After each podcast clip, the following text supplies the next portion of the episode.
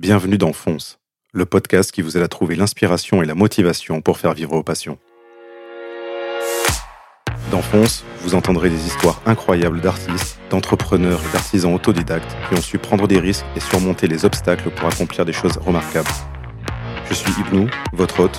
Je vais vous guider à travers ces récits inspirants et vous montrer comment vous aussi, vous pouvez vivre de vos passions. Si vous appréciez cet épisode et que vous souhaitez soutenir ce podcast, prenez quelques instants pour laisser une note et un commentaire sur vos plateformes d'écoute préférées. Vos commentaires sont essentiels pour aider d'autres personnes à découvrir Fonce. Ils m'aident également à convaincre des invités toujours plus inspirants à nous raconter leur parcours. Cette semaine, j'ai le plaisir de recevoir Ibrahim. Il est le fondateur du désormais célèbre Corona Gym. Cette salle de sport privée, créée avec ses potes lors des confinements, et les vidéos de leurs séances d'entraînement secouent le fitness français en prônant motivation, dépassement de soi et spontanéité. Durant ce podcast, Ibrahim se livre sur son parcours, sur les clés de son succès sur les réseaux et sur ses ambitions. Bonne écoute. Bonjour Ibrahim, comment vas-tu? Ben, Je vais très bien, et toi tu vas bien? Ça va très bien. Euh, tu es connu sur les réseaux sous le pseudo de Brabra, euh, notamment parce que tu es le fondateur du Corona Gym, euh, que tu décris comme étant, je cite, euh, des connards dans un garage à Bordeaux. Exactement. Avant de parler de, de ce fameux garage qui secoue le fit game français, j'aimerais qu'on revienne sur ton parcours. Ouais. Euh, tu es né en 2000, Ouais, c'est ça, Euh, exactement. tu as grandi euh, près de Sainte, en Charente. Exactement. Yes. Euh, comment était ton enfance? Euh, mon enfance, j'ai grandi avec ma mère tout, tout au long de mon enfance. En fait, je suis né en Côte d'Ivoire. Yes. Je suis né en Côte d'Ivoire à Abidjan. J'ai un père qui est libanais, qui est parti travailler en Côte d'Ivoire du coup assez jeune. Ma mère est française, elle est née à Bordeaux justement. Ouais. Et vers 18 ans, elle a décidé de partir en Côte d'Ivoire. Elle a rencontré mon père, je suis né là-bas. Ils sont sé- séparés très très rapidement après ma naissance. Euh, du coup, ma mère est retournée un peu au, au bercail. Et c'est là qu'on s'est retrouvés justement à Sainte, en Charente-Maritime.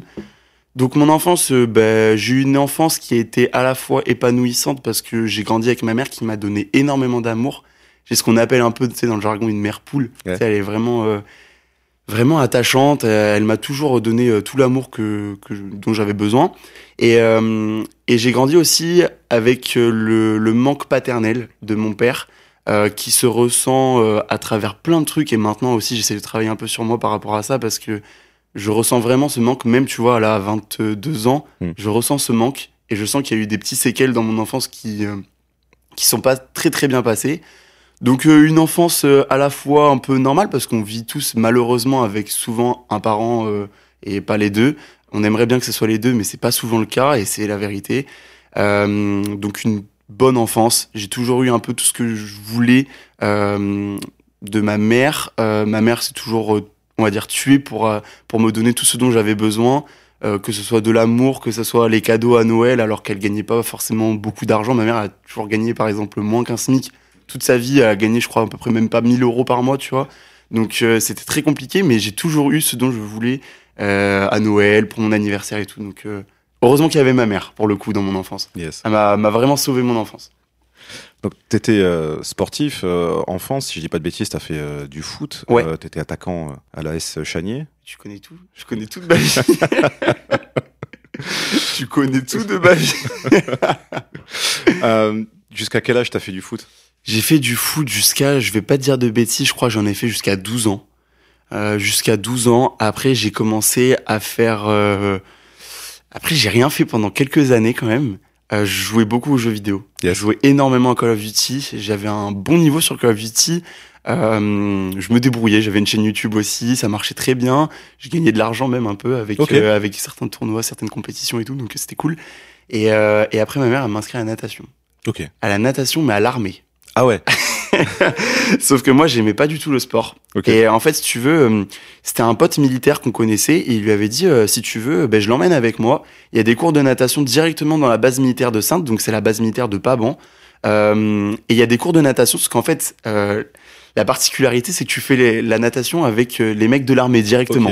Donc peu importe le niveau que t'as, t'arrives, ils te mettent avec les mecs de l'armée, tu vois. Gros niveau. Donc moi j'avais 15 ans, j'étais un petit peu euh, j'étais un petit peu enrobé et, et voilà et en fait fallait faire des longueurs le plus rapidement possible. À la fin le le niveau de la piscine en fait si tu veux le rebord, il était bien plus haut que le niveau de la piscine donc fallait faire un muscle up pour monter. Ok. Il fallait courir autour de la piscine et repartir et c'était chronométré. Et si tu arrivais pas, il te faisait faire des pompes et tout, Sympa. tu vois. Et en même temps, c'était corrélé avec une activité euh, muscu. Ok. Donc euh, dans une salle de muscu, et c'est là que j'ai mis mes premiers pas dans une salle de muscu. Alors j'ai très vite arrêté parce que je suis rentré, j'ai dit mais qui sont les débiles qui font ce sport? Ça ne sert à rien. On dirait des machines de torture, ça sert à rien. J'avais 15 ans, je m'en fichais du sport, j'en avais rien à faire. Donc voilà, c'était mes premiers pas dans le sport et la musculation aussi. Et du coup, comment t'es revenu à la muscu? Euh, je suis revenu à la muscu parce que vers 17 euh, ans, du coup, euh, sans faire de sport, tu te doutes. Hmm. Euh, en plus, avec une mère bien aimante, quand tu lui dis tu peux me faire des pas de bolo, elle te fait des pas de bolo. Tu peux me faire n'importe quoi, elle va te le faire. j'ai pris du poids. J'avais pris à peu près 20 kilos en deux ans. Et donc je me suis dit ça serait cool de les perdre parce que c'est pas non plus ce que je voulais. Je voulais pas de, aller euh, non plus dans l'abus. Hmm. Euh, c'est quand même l'aspect santé qui est en jeu, donc euh, je voulais vraiment entretenir une bonne santé. Et euh, je me suis dit ça serait cool de perdre ce poids. Et il y a mon cousin qui a toujours été très très sportif dans la famille. Celui, il y avait lui et moi. En gros c'est un peu celui qui est sportif, celui qui est pas sportif, celui qui a les cheveux longs, celui qui a les cheveux courts. Et j'ai pas de frères et sœurs, donc à part demi-frère, demi-sœur. Mais mais du coup à Sainte il y avait mon cousin et il me disait si tu veux, je me suis inscrit dans une salle qui est juste à côté notre lycée. Si tu veux, tu y vas, tu fais du sport en même temps que moi, tu peux faire du cardio, moi je vais faire de la muscu.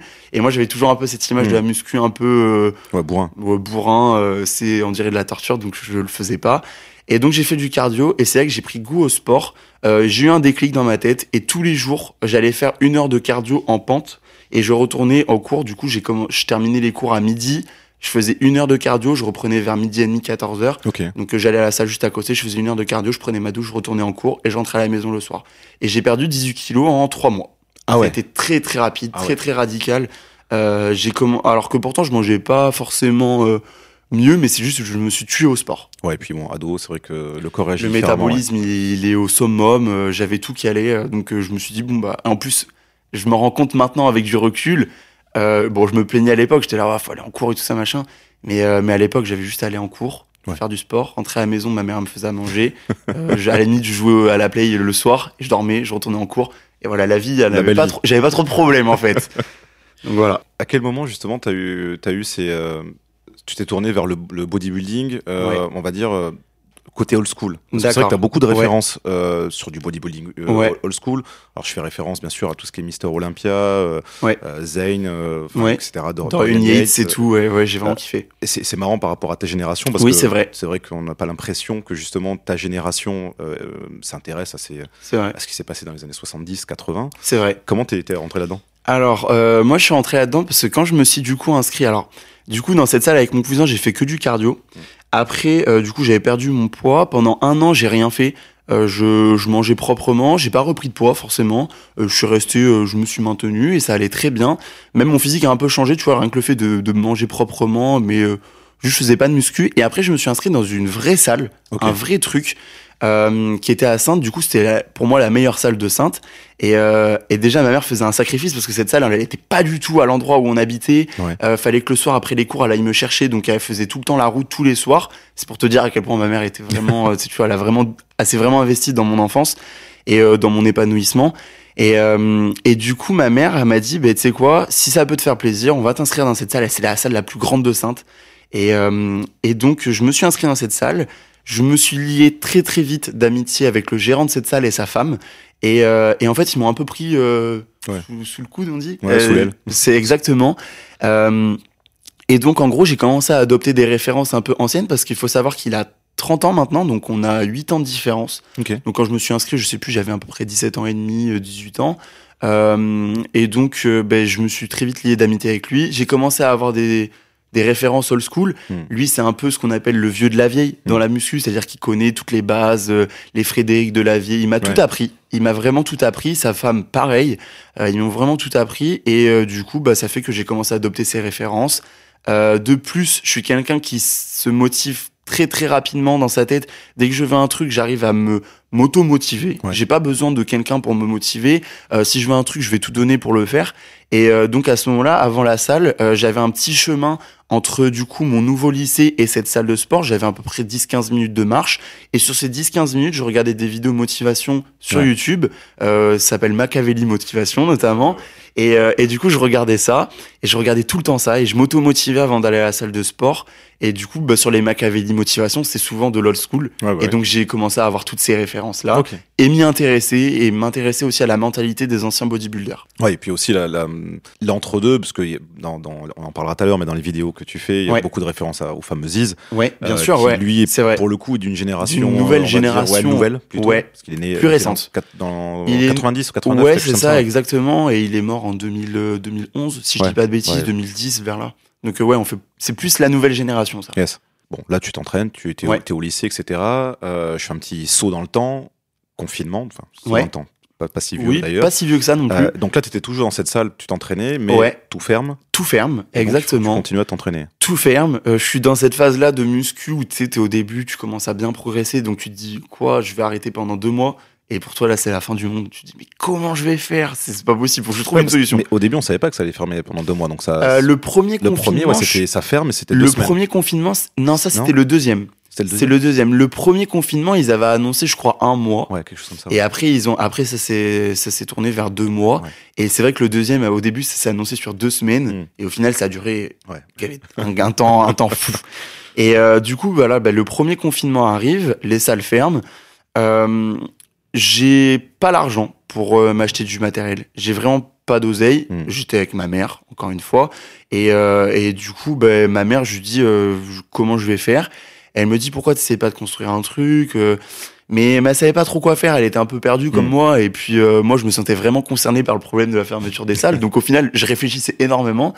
Et j'avais un ami à moi qui s'appelle Grégoire, un ami que je connais depuis la maternelle, que j'ai pas lâché, que je connais encore. Donc ça va faire 20, euh, 20 ans que je le connais. Et euh, je lui dis, écoute Greg, euh, faut qu'on fasse un truc. Alors lui, il est pas du tout dans la muscu. Mm. À ce moment-là, il était pas du tout dans la muscu. Et euh, il me dit, non mais Ibra, c'est bon, deux mois sans salle, euh, ça va rien te faire et tout. J'étais là, gros, je peux pas, je peux pas. Il me disait, fais des, fais des pompes de si tu veux dans ta chambre. J'étais là, non, je, je ne vais pas faire ça. Je n'accepte pas d'être euh, réduit à faire des pompes. Et donc, euh, je lui dis, tu sais quoi, je veux construire une machine. Et donc, euh, bon, j'ai toujours été un peu foufou dans ma tête. Et je lui dis, tu sais quoi, on habite à la campagne. Il y a des chantiers pas très très loin. On va essayer de récupérer euh, des, des palettes de bois, des trucs Mm. comme ça. Et on va voir ce qu'on peut faire. Et j'ai récupéré une sorte de, de charpente en bois, euh, un truc un peu tout bidon qui venait d'un chantier dans un lotissement à côté de la maison.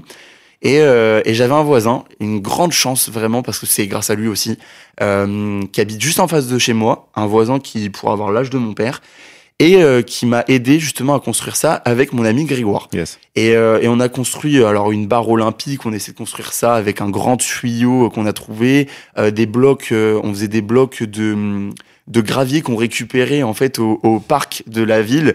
Euh, on récupérait ça au parc des petits, donc les petits ils avaient plus de gravier dans leur parc. Euh, on récupérait tout ça et on faisait des gros blocs pour justement faire du poids parce que ça pesait lourd. Yes. Et la question qu'on se posait, c'était vraiment comment faire des trucs lourds? Parce que ce que je voulais, moi, c'était du poids. Et je m'en foutais d'avoir un truc de 10 kilos. Moi, je voulais Ouais. des trucs de, de 100 kilos. J'étais prêt à tout. Et donc, justement, je récupérais les graviers au bac à sable des petits. Et je le mouillais, je cherchais des techniques. J'ai fait une poulie avec une roue de vélo d'un ancien vélo de mon papy qui a fait le Tour de France, justement, Yes. avec cette roue de vélo. Et voilà, j'espère que mon papy, de là où il est, ben, j'espère qu'il est content de ce que j'ai fait de cette roue de vélo. Et, euh, et donc voilà, c'est comme ça que j'ai créé une machine en bois qui m'a permis de m'entraîner pendant deux mois. Et pendant deux mois, là, la vie, elle était trop belle.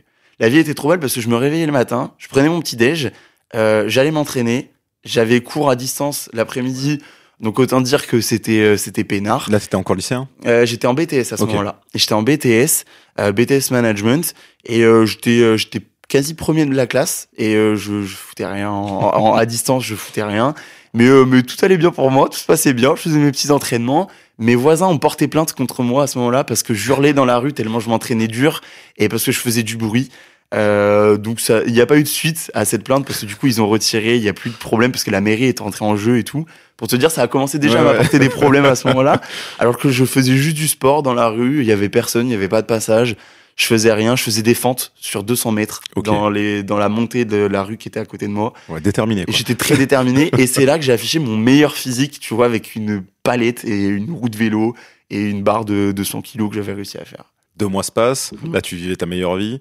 À ce moment-là, les salles réouvrent. Les salles réouvrent pendant l'été. c'est vrai qu'on n'a pas précisé, mais c'est à ce moment-là qu'est né le nom Corona Gym parce Exactement. que t'avais tagué là- sur, ouais, sur, la, machine, j'ai tagué Corona Gym parce qu'en fait, je me suis retrouvé comme un débile avec mon pote là, Greg. Je lui dis, vas-y, on marque quoi sur la machine? Il me dit, vas-y, euh, Corona, essaie de trouver un truc Corona. Et je dis, vas-y, Corona Gym. Et c'est parti comme ça. Et on l'a tagué avec une, une bombe de peinture qu'on a trouvée, je sais même pas où. Et on a tapé- tagué ça Corona Gym. Et c'est Yes. parti de là le délire Corona Gym. Et à l'époque, je mettais des stories en amis proches parce que j'ai jamais été un grand fan des réseaux. Et du coup, en- sur Instagram, j'avais créé un groupe en privé. Ouais. J'avais mis une story en public. J'ai dit qui est intéressé pour voir mon évolution pendant le confinement? Moi, je vais me la buter, même si tout le monde arrête. Moi, c'est le moment où je vais tout donner. Et, euh, et donc, j'avais créé une story à mi proche avec un petit groupe. Je crois il y avait 50 personnes à cette époque.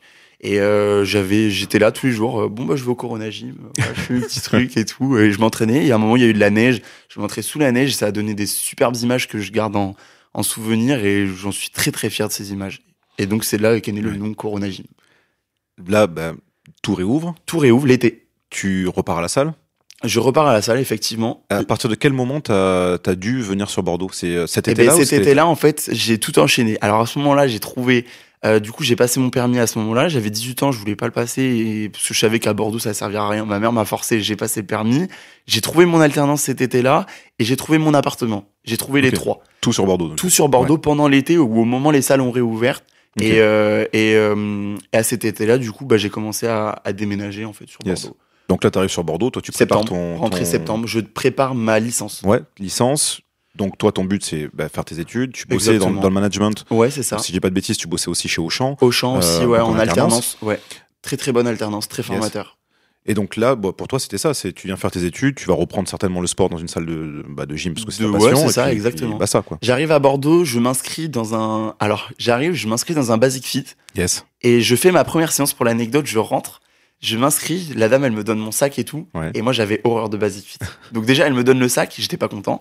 Et euh, je fais la séance, c'était à Basic Fit Meriadec, pour ceux qui connaissent. C'est en fait, c'est un Basic Yes, Fit qui est en sous-sol. en sous-sol. Ouais. Alors, je suis pas claustrophobe, mais autant te dire que pour une première séance arrivée à Bordeaux, je me voyais Mm. mal parce que je quittais une salle qui était très familiale à Sainte. Ouais.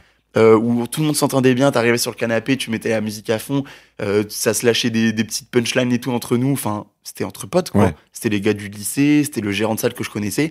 Et mon gérant de salle, je lui envoie un message, je lui dis, écoute, ça va bien se passer à Bordeaux si euh, je ne trouve pas une salle qui me va. Donc, fin de, fin de la séance à Basic Fit, je, je dis à la dame à laquelle je dis, en fait, je, je vais résilier. Elle me dit, ok, y a pas de souci. Donc, je résilie mon abonnement. Euh, je sors avec mon sac, une carte Basic Fit de un mois. Du coup, il y avait un mois. Il m'a quand même laissé un mois d'abonnement alors que j'ai pas payé. Je les donne à un pote. Mm. Je lui dis, euh, si tu veux t'entraîner, va t'entraîner, voilà. Euh, moi, j'ai autre chose à faire. Et euh, j'envoie un message à mon gérant de salle qui s'appelle Thomas. Et je lui dis, écoute, faut qu'on fasse quelque chose, faut qu'on trouve un truc. Et moi, je suis un peu son poulain, tu vois. Donc, il m'a dit, écoute, je vais essayer de te trouver une petite salle et tout. Mm. Et lui, il était de Bordeaux de base. Ok. Donc il connaissait les salles. Moi, je lui ai dit, j'aimerais bien aller m'inscrire à Giga Arena, mais c'est un peu excentré. Ouais, Euh, j'avais pas, de- du coup, j'avais le permis, mais j'avais pas de voiture. Hmm. Euh, donc, il essaye de me trouver une petite salle familiale. Et là, je tombe sur une très très bonne salle au Capucin. Alors, au début, j'avais un peu peur. Je me suis dit, oh, ça va être un peu le bordel et tout. Et en fait, au final, j'arrive dans une petite rue. Tu passes par une porte derrière Hmm. qui, ne, qui ne donne sur rien. Ça s'appelle Hallform. Et euh, la salle trop trop bien. Yes. Et je retrouve un petit peu ce que j'avais à Sainte. Donc là, je me lie d'amitié très facilement avec des gars dans la salle qui deviendront les gars du Cégim Yes. pour certains. Euh, je me lie d'amitié et les salles réouvrent du coup. Bah, on était en, c'était ouvert.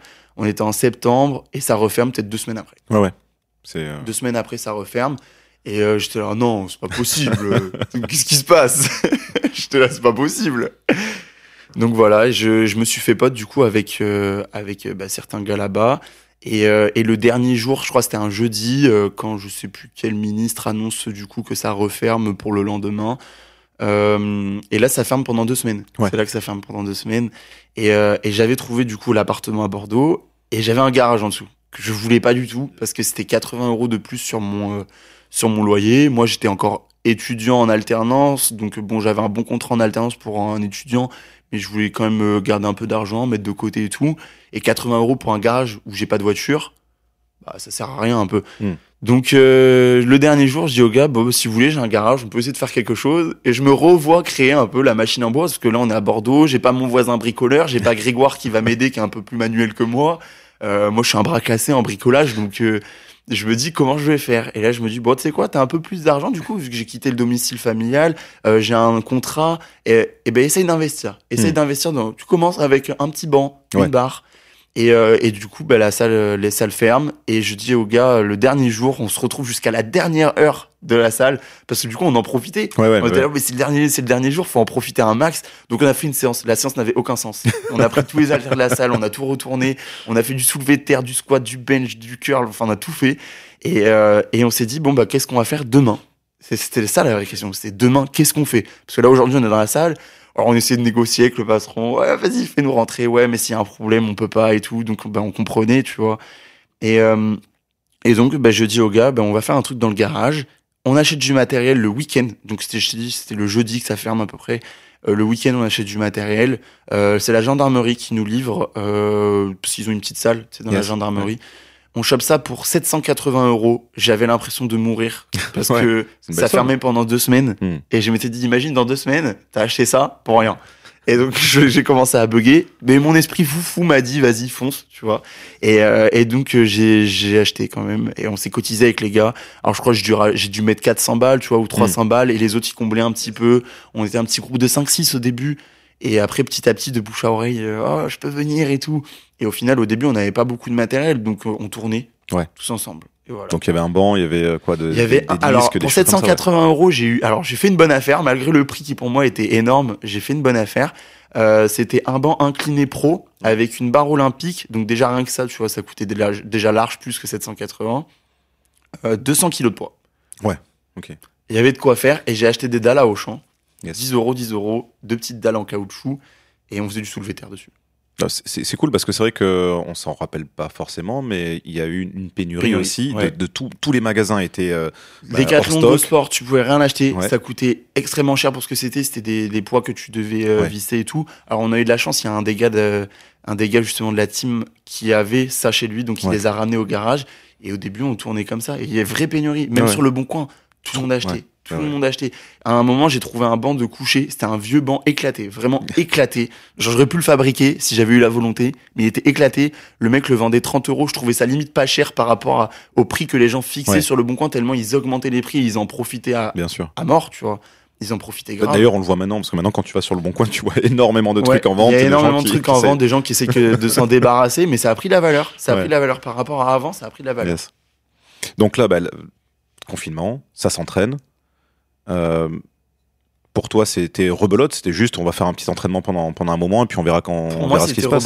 Pour moi, c'était rebolote. J'étais là, bon, bah, on va s'entraîner. euh, et c'était familial parce qu'en Mm. fait, si tu veux, euh, t'appelais les gars. Bon, moi, je terminais le taf. euh, J'avais des horaires que je pouvais moduler mes horaires à, à Auchan. Euh, en plus, celle qui s'occupait de moi, ma, ma tutrice en, en alternance, a été trop gentille. Euh, donc, elle me disait, tu sais quoi, c'était entraînement à 17h30, par un peu plus tôt et Mm. tout. Donc, euh, ça se passait bien. Encore la belle vie. Encore la belle vie. J'ai toujours eu de la chance. hein. Euh, De toute façon, j'ai toujours été un gars plus ou moins gentil. Ça s'est toujours très très bien passé. Donc au final, quand tu donnes de la gentillesse, parfois tu peux t'attendre à avoir de la gentillesse avec de très bonnes personnes. Et donc j'étais tombé sur une très bonne personne. Et euh, du coup, bah on s'entraînait avec les gars. Eux, il y en a beaucoup qui étaient en cours. Yes. On avait tous un truc. Hmm. Euh, Il y en a un qui était prof de sport. Enfin, on essayait de s'arranger. Et au final, vu que c'était chez moi, ben euh, fallait que j'ouvre, tu vois, Ouais, avec les ouais, clés. Donc ils m'attendaient tous. Et euh, on se rejoignait vers 17h30, 18h. Et, euh, et on tapait nos meilleurs entraînements. On tapait nos meilleurs entraînements. Et pour moi, ça allait durer quelques semaines. Ça a duré Yes. 6-7 mois. Ouais. Bah oui, parce Six, que le mois confinement a duré et puis. Par contre, quand ça réouvre, Ouais. là, vous, t'avais déjà un, peu- un peu posté sur les réseaux, t'avais déjà du retour Non. ou c'était juste C'était privé. à- C'était encore privé. Et, on, et sur Instagram, j'avais 2000 abonnés. Et c'était euh, 2000 abonnés que j'avais eu à Sainte. euh. J'avais pas fait l'effort d'essayer Ouais. d'avoir une communauté. C'est 2000 abonnés parce que au lycée, parce que machin Ouais. et tout. Et ces 2000 abonnés, c'était mes potes, euh, des gens que je connaissais de vue et tout. Et donc, euh, j'avais rien posté sur les réseaux. Je, enfin, quand je postais, c'était pas dans l'intérêt de me dire ce sera ton métier. Yes, bah oui. je postais des trucs, des trucs débiles. Genre, Mm. je prenais des vidéos. C'est sûr, des conneries dans le garage, il y en a eu. Hein. Ah, Pendant les 7 mois, il y en a eu des, des belles. hein. Et, euh, et surtout qu'en plus, ce que je t'ai dit, ça avait ce côté familial, c'est-à-dire qu'on se rejoignait à la maison, euh, on était dans l'appart, on faisait les cons, on prenait du, du pré-workout, et, euh, et après, on allait dans la salle et on se la butait. Ouais. Et c'était trop drôle, on mettait la musique à fond, c'était trop sympa. C'est trop, bah, c'est ce qu'on retrouve aujourd'hui un C'est- peu, ouais, tu vois. c'est la genèse en fait de. Mais c'est juste qu'on était dans notre coin et dans le garage, et voilà, c'est tout. Donc là, ça réouvre. Ouais. Euh, du coup, tu, re- tu retournes au, au Hallform ou pas du Non. tout ou Pas du tout? Non, en fait, si tu veux, quand ça a réouvert, euh, on s'est tous regardés, bah, un peu comme la fois où ça a fermé les salles, en fait. Mm. On s'est tous regardés, on s'est dit, mais en fait, euh, on n'est pas si mal là. On n'est pas si mal dans le garage. Yes. pas- Enfin, c'est bien. Alors, il y en a quelques-uns qui y sont retournés, euh, mais moi, j'en voulais pas à ces gens-là. Tu vois, Ah je leur ai pas dit, ouais, vous êtes sûr, vous nous abandonnez. Euh, et, et cette notion d'abandon, faudra qu'on en parle parce que c'est un truc qui a bercé un peu mon enfance, Yes. tu vois, euh, dans le mal, malheureusement. Et, euh, et donc, euh, j'ai pas eu cette notion-là, ouais, vous nous abandonnez. Et, et donc, il y en a certains qui sont retournés, du coup, à Allform et dans leur salle. Euh, parce qu'il y a dans le groupe, il y en avait aussi que j'avais connu, que des gens que je connaissais depuis 6-7 ans, qui étaient Ouais. de Sainte, qui ont aussi déménagé à Bordeaux à ce moment-là. Et euh, je pense notamment à Axel, il y en a beaucoup qui le connaissent dans le Corona Gym. C'est un gars que je connais depuis 6-7 ans. On s'est connus dans la salle justement à Sainte. Et on a continué, on a bougé à Bordeaux quasi en même temps, au même moment. Et, euh, et donc on s'est pas dit ça, on s'est juste dit mais qu'est-ce qu'on fait? Et puis la salle a évolué. Pendant 6-7 Ouais. mois, on a réussi à acheter du matériel. Euh, on est passé d'un banc avec une barre et des poids, comme je t'ai dit, à des- un rack halter de 2 kg à 60 kg par main, comme tu peux avoir dans certaines salles. Et même 60 kg par main, tu l'as même pas dans certaines salles. Tu l'as pas partout. Là, tu l'avais, là vraiment, on avait des gros haltères et donc euh, ben, on était bien équipés. On avait une poulie, on avait un banc de coucher qui était euh, pro. Enfin, on avait des vrais trucs. À quel moment ça bascule en fait Vers les réseaux. Ouais, vers les réseaux. Ben à un moment où je me dis, je crois ça, c'est ben, du coup euh, c'était il y a un an, un an et demi, même pas. Euh, du coup c'était après l'été. Alors là on est en 2023, donc c'est fin 2021 Yes. fin 2021 où euh, je dis aux gars, ben, vous savez quoi, toutes ces petites vidéos qu'on a dans le téléphone où on Mm. fait les débiles, venez, on les poste sur TikTok. Alors j'avais horreur de TikTok Ouais. et j'ai et j'ai encore plus ou moins horreur de TikTok parce que déjà de un pour moi c'est une application qui est un peu euh, bon alors je pourrais dire cancérigène mais euh, c'est pas le mot mais euh, mais pour moi c'est une application qui vient te ronger ton esprit Ouais, ouais. euh, qui vient te détruire un peu ta créativité parce que hier en plus j'en parlais tu vois au restaurant avec des potes on regardait le temps qui passait sur TikTok par jour et Ouais. c'est un délire j'étais là mais vous passez par semaine et il y en a un qui a été à 18 heures Waouh. 18 heures je lui dis t'as quasi une journée qui est partie de ta vie Hmm. Pour scroll sur TikTok alors moi je regardais mon temps de TikTok et même en tant que créateur de contenu je passais moins de temps que, que eux et, euh, et alors que je passe du temps sur TikTok non seulement pour euh, scroll mais surtout pour créer du contenu Ouais. et euh, parfois, je passe, peux passer euh, 30 minutes, une heure à faire un TikTok direct sur l'application. Donc, tu vois, c'était un peu, euh, c'était un peu, enfin, par rapport à lui, j'avais pas beaucoup de temps sur TikTok. Yes. Et euh, donc, on a commencé à poster sur TikTok. Et, euh, et en plus, l'image que j'avais de TikTok sur les gens qui étaient dessus, Hmm. j'avais une très mauvaise image. Mais j'ai quand même saisi l'opportunité parce que je me suis dit, c'est quand même un réseau qui, euh, qui fonctionne bien. Ouais. Et je me suis dit, est-ce qu'on peut faire quelque chose de sympa avec toutes ces vidéos? Parce que je voyais pas. Et moi, je suivais beaucoup le fitness français à ce moment-là. Et le fitness français, c'était très redondant. Les gens t'expliquaient comment faire un curl biceps, comment faire du développé couché, très éducatif, mais il n'y avait pas de vidéo un peu débile connerie, ouais, tu vois. Et donc, euh, bah, à ce moment-là, je me suis dit, bah, tu sais quoi, je vais poster ces trucs-là, ça change de ce qu'on voit. Je vois beaucoup ça aux États-Unis, mais je le vois pas du tout en France. Et euh, bah, 100 000 abonnés, très rapidement, les vidéos ont pété. Euh, des vidéos que j'ai même pas pris de temps à faire, c'est des vidéos que j'avais dans, mes, dans ma pellicule, en fait. Et là, euh, bah, ça, ça a pété, tu vois, il y a des vidéos qui ont monté à 2-3 millions de vues très rapidement. Et le Corona Gym s'est fait connaître comme ça. C'est ça aussi qui est intéressant dans ce que tu fais, c'est que c'est très très naturel. Enfin, en tout cas, Ouais. tout le début. Ouais. On va parler après de la, de la suite, mais Ouais. tout le début, c'est extrêmement naturel. Effectivement, c'est des vidéos qui ont été faites à la base comme on fait des vidéos de, pour soi et pour ses potes que C'est tu as ça. posté. Et Exactement. je pense que c'est aussi ça qui a fait le, le- le succès, ce côté euh, bah, sans filtre. Ouais, c'est vrai. Donc- filmé comme ça à. Pas, ouais, pas, pas d'édit, pas, de, pas, de, pas de montage ou du très texte peu. dessus, vite fait, voilà, c'est tout. Donc là, ça, tu postes quelques vidéos sur, euh, sur, euh, Sur TikTok, TikTok, ouais. 100 000 abonnés, etc. Ouais. Euh, Très, très rapidement, ça, les 100 000 ça- ça grossit. Ouais, c'est vrai que ça, ça a grossi très très vite Ouais, sur, ça euh, a sur grossi TikTok. très rapidement. Après, j'ai vachement délaissé TikTok parce qu'on a eu un problème, c'était de se faire bannir pour toutes les conneries qu'on faisait. On va Et en donc, parler. euh, j'ai un compte à 150 000 qui est passé. Enfin, j'ai eu pas mal de problèmes, euh, voilà. Donc, Mais euh, on, on va, on va parler de ça parce que justement, c'est quelque chose qui est, qui est intéressant à, nos- à- à notre époque. Euh, à quel moment, justement, tu t'es dit, bon, là, ok, ça prend, je vais euh, bah, tout lâcher pour me mettre dans, dans TikTok parce que, enfin, dans TikTok, dans, dans les réseaux. Ouais, euh, je vois ce que tu veux euh, dire. Ouais, dans les réseaux de manière générale. Mm. Mais en fait, quand j'ai vu que ça commençait à prendre, je me suis dit quand même, il y a quand même moyen de faire un truc assez sympa. Je pense que tu tiens un concept et j'ai très vite pris conscience euh, du truc et je me suis dit, je pense qu'il y a moyen que que tu arrives à en faire, pourquoi pas, non seulement un business, mais aussi surtout bah, élargir cette communauté à plein d'autres trucs.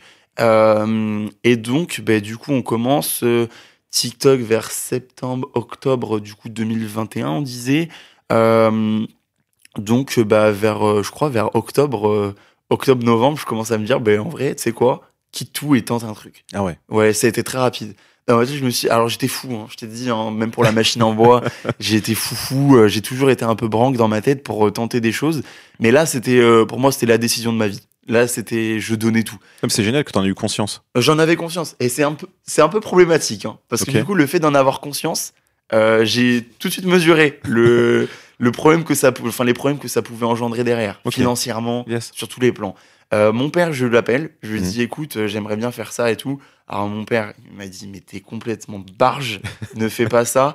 Euh, il essayait vraiment de me dissuader, de me dire faut pas que tu fasses ça. Euh, mon père m'envoyait une pension au début, il m'envoyait de l'argent. Euh, tant que je faisais mes études, il continuait à, faire, à m'envoyer de l'argent. Et, euh, et c'est là que j'ai eu un problème du coup avec mon père, parce que en fait, si tu veux, j'entretenais une relation avec mon père où depuis 2017, je lui reparlais. Ça faisait 10 ans que je lui avais pas parlé. Euh, donc ça faisait 3-4 ans du coup au moment où j'ai voulu quitter le travail que je lui reparlais. Et mon père a changé un peu de a changé un peu de visage à ce moment-là. En fait, lui, son but, c'était que je continue mes études, que je termine tout, Ouais. et qu'après je reprenne un peu son business, que je que je travaille dans cette branche-là, pas forcément dans son business, mais que je travaille dans cette branche-là. C'était un avenir sûr pour lui. À Auchan, il voulait me prendre en poste cadre à la fin de mes études, donc tout était. Ouais. J'avais un contrat qui était plus que j'avais un, un- c'est malheureux, mais j'avais un alternant euh, en plus à Auchan qui était payé pas du tout pareil que moi parce que justement moi il voulait me prendre un peu plus. Enfin, Ouais. tout était, il y avait un cadre qui était fait pour que je réussisse dans ça et, euh, et j'ai tout, j'ai tout cassé pour justement ça. Et mon père justement, bah, il a, il m'a, il m'a coupé la pension à ce moment-là pour me faire comprendre que tu vas faire une connerie. Il m'a coupé la pension. Ma mère, euh, qui du coup je le rappelle ne gagnait même pas 1000 euros, euh, pouvait pas assumer mon loyer qui était à 800 balles, Ouais. euh, 800 euros euh, au Corona Gym de l'appartement. Donc si je quittais l'alternance, plus de revenus. Si je quittais les cours, bah euh, mon père euh, pétait un câble. Euh, donc j'étais un peu pris au dépourvu comme ça et, euh, et tu vois c'est bête hein, mais je l'ai fait quand même. je l'ai fait quand même et je me suis dit il y a moyen de faire un truc. Il y a moyen de faire un truc donc à ce moment-là. T'avais des, des sources de, re- de revenus avec ben les réseaux, ça justement, commençait ou pas? dès les premiers, les premières semaines, voire le premier mois, Nutrimus m'a appelé directement. Ils m'ont dit Donc Nutrimus, qui est une, une marque de société de. compléments alimentaires, ouais, qui en, en plein boom Ouais. depuis ces dernières années, Ouais, confinement et leur, tout. euh, puis après, en plus, c'est vrai qu'ils ont changé avec Ils leur ont rachat, changé leur politique et tout. Il y a eu un rachat. Euh, donc euh, que ça plaise ou que ça plaise pas, le, je crois le chiffre d'affaires de Nutrimus il a explosé. Hmm. De- on parle de millions et de millions, plus de 20 millions d'euros.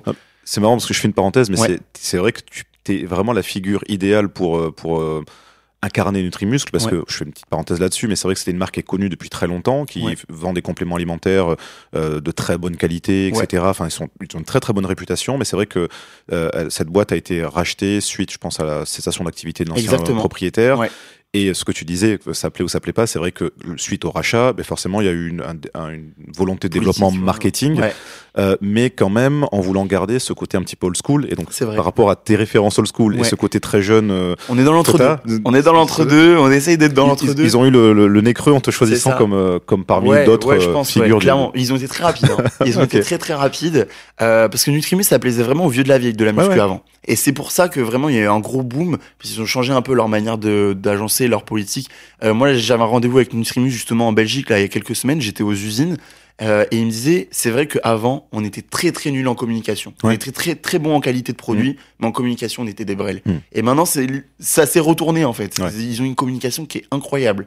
Et euh, bah, que ça plaise ou que ça plaise pas, moi, mon gérant de salle, du coup, euh, dans mon ancienne Ouais. salle à Sainte, lui qui fait Nutrimus. Il adore Nutrimus. Mais c'est le premier à dire Oh, mais maintenant Nutrimus, il y a des athlètes de, de 18 ans là, des, des filles qui font rien du tout à la salle, qui, qui reçoivent des dotations.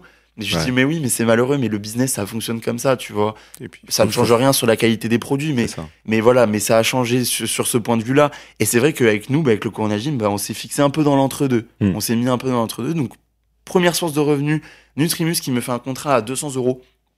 Euh, alors au début, moi j'étais grave content. Ouais. J'étais grave content. Euh, et en fait, si tu veux, euh, au début, il me sponsorise euh, vraiment, genre, euh, en fait, si tu veux, comment ça marche Nutrimus pour vraiment détailler. En général, quand ils contactent un athlète, euh, ils lui mettent un code Hmm. ou ils lui mettent un Ouais. lien traqué. Un code au début, il n'y avait pas les codes. Ils lui mettent un lien traqué. Et normalement, c'est ce qui devait arriver avec, euh, avec moi. En fait, ils devaient me mettre un lien traqué. Et, euh, et après, suivant le chiffre d'affaires que tu arrives à dégager, avec l'engagement de ta communauté, Ça, ouais. Enfin, à, là, tu peux que, avoir un, un salaire. à chaque fois que quelqu'un commande avec Ouais. ton code, forcément, Tu ça prouve qu'il vient de, de ta Ça part, prouve entre guillemets. de toi. Mais au début, il n'y avait pas le code. Au début, c'était vraiment que le lien. C'est-à-dire qu'ils mesuraient le nombre de gens qui passaient par ton lien et qui commandaient avec ce lien. Donc, euh, toi, tu n'avais pas d'idée sur Hmm. ça, mais ils savaient à peu près combien tu dégageais. Et euh, sans rentrer dans les détails, mais à partir de, je sais pas, 5000 euros de chiffre d'affaires, tu gagnes 200 euros à partir de 10 000, Yes. et ainsi de suite. Euh, et en fait, moi, dès le début, il m'a fait un contrat. Il m'a fait signer un contrat et, euh, et maintenant avec du recul, je comprends pourquoi il a fait ça. Le gars, il a Ouais. été malin. Il m'a fait un contrat très très très rapidement. Genre premier appel, il me dit je vais te faire un contrat, tu signes et hop. Et au final, il a bien fait de faire ça parce que dans la semaine, j'ai MyProtein qui m'a contacté. J'ai eu plein de marques. Ouais. J'ai eu toutes les marques possibles, inimaginables. Euh, et même pas forcément que de compléments alimentaires, j'en ai eu plein. Et donc, euh, bah, engagé, tu vois, t'as un contrat, donc t'es Ah, engagé. cool. Ouais. Et, euh, et moi, je suis content, j'ai 200 euros. Donc, dans ma tête, je me dis, il reste plus que 800 euros pour payer mon loyer. Et après, il faut que tu essayes de te prendre 200 balles en plus pour euh, essayer Pour- de t'acheter de la bouffe, quoi. Pour vivre, quoi. Ouais, pour vivre, exactement. Et, euh, et en fait, j'ai eu l'idée, justement, je me suis dit, s'il y a un bon engagement avec Nutrimus, c'est qu'il va y avoir un bon engagement sur plein de trucs. Et donc, j'ai lancé la marque de vêtements Corona Gym très, très rapidement. J'ai contacté un fournisseur au Portugal. Je lui ai dit, vous me faites des vêtements Corona Gym, machin. Ils avaient un site. Je l'ai designé sur le site. Et hop, et les gens qui commandaient, j'avais rien à faire. Directement, c'est le fournisseur qui les envoyait. Ouais. J'avais rien à faire. Et il y a eu un très bon engagement. Donc, ça m'a permis de me dégager les 600 euros restants Yes. et, euh, et un peu plus avec les revenus des réseaux me dégager un peu d'argent et c'est monté comme ça crescendo Du coup, là, est-ce que la, la famille, l'entourage est convaincu à ce moment-là ou ça, ça encore. euh, le père euh, pas, pas encore euh, pas encore convaincu euh, toujours en train de me dire tu tu veux pas re- revenir et tout. donc le père ma mère tremblait un peu hein, parce que Ouais, quand tu j'ai quité le travail j'ai fait une dépression hein. fait Ouais, une on, va, en- dépression on va en parler un petit peu après, mais à ce moment-là, t'avais euh, avais un plan B où tu t'es dit vraiment je ah, quitte mon tout plan B et je me c'est suis mort. dit c'est mes diplômes genre tout. je me suis dit j'ai un parachute c'est ça C'est ça. En plus, je suis tombé sur une vidéo sur YouTube d'un gars qui disait tentez, essayez de faire les choses et votre seul parachute, si vous en avez un, c'est des études et si vous êtes jeune, tentez les choses, faites les choses, allez-y et n'ayez pas peur. Et Bien ça m'a, ça m'a motivé. Je me suis dit, vas-y go. Donc ouais, donc en, en fait, finalement, c'est vrai que comme tu le dis, t'as as foncé, t'es parti euh, un peu tête baissée, mais Ouais. t'es pas non plus parti de façon complètement euh, irraisonnée. Tu savais que au pire, Ouais, bah je sais pas, pendant, tu faisais ça pendant un an, Ouais. six mois, un an, ça marche pas. T'aurais pu soit retrouver une alternance, soit même Exactement. trouver un, du boulot. Faut savoir que j'ai un, j'ai un bon dossier hein, pour l'alternance. J'ai Mm. pas galéré à trouver une alternance. Ouais. J'ai un très bon dossier. J'ai fait des stages à, à la Cour africaine des droits de l'homme. Mm. Donc j'ai une lettre de l'Union européenne qui me recommande et tout. Donc Ouais. j'ai- ça aide. C'est la vérité, ça aide. Euh, donc euh, j'avais un, un petit bagage qui me disait bon bah t'es pas t'es pas t'es pas dans le vide. Tu Ouais. vois, t'arriveras à te retrouver quelque chose et tout. C'est malheureux si t'arrives à trouver un truc dans lequel t'es moins épanoui, mais t'essaieras quand même et t'y arriveras. Et j'étais certain que j'allais j'allais réussir dans ce domaine-là. Et donc euh, j'ai tout donné. Hein. J'ai tout donné. Et euh, voilà, je dis mon père. Mon père pas très très content, ma mère qui voit des les- la première fois que j'ai eu une notification d'un paiement sur mon compte euh, qui venait des réseaux, Yes. j'étais trop content. Et ma mère elle était là, tu te rends compte Ce que t'as fait là, les vidéos et tout, ça t'a fait de l'argent. C'est génial. Et euh, j'étais trop content, tu Ouais, ça rend, ça rend réel justement cet Ça- engagement. euh. Exactement, ouais. ça rend réel. La première fois, j'ai eu une notification sur PayPal de 10 euros. Hmm. J'étais trop content. J'étais, mais c'est incroyable. Et c'était lié à quoi? De la publicité Euh, C'était lié à un petit groupe euh, que j'ai, bah, justement pour les 200 euros là, pour, euh, pour justement m'acheter de la bouffe et tout. En gros, j'ai créé un groupe privé sur Instagram. Ça Ouais. revenait un peu sur ce que je faisais en story amis proches avant, mais Ouais. c'était, c'était gratuit avant. Et, euh, et j'ai dit pour 10 euros par mois, je vous donne toutes mes séances tous les jours. Tous les jours, à chaque fois que je fais une séance, je vous donne ma séance détaillée. Yes. Et j'ai créé ça en groupe. Donc euh, il y avait euh, genre 15-20 personnes. Et ça me permettait d'avoir ces 200 euros de plus, Ouais. tu vois. Justement, ça, ça me fait penser à à une question que j'avais, c'est comment tu as défini, c'est un, mot un peu, un peu fort, mais ta stratégie marketing. C'est-à-dire que là, Ouais. tu, là, tu me dis effectivement, j'ai eu cette idée de, de faire un petit groupe. euh, assez rapidement, tu as des sponsors qui commencent Mm. à, se, à se- se présenter, même si les sommes sont pas folles, parce que on peut aussi avoir cette idée euh, que tout de suite, ça y est, euh, les sommes folles sont tombées. Non, tu avais des petites sommes, mais comment tu as défini ta, ta stratégie en te disant, OK, je vais avoir ces sources de revenus, mais sur les réseaux, il faut que j'ai ce ton-là ou que j'ai ce type de vidéo-là?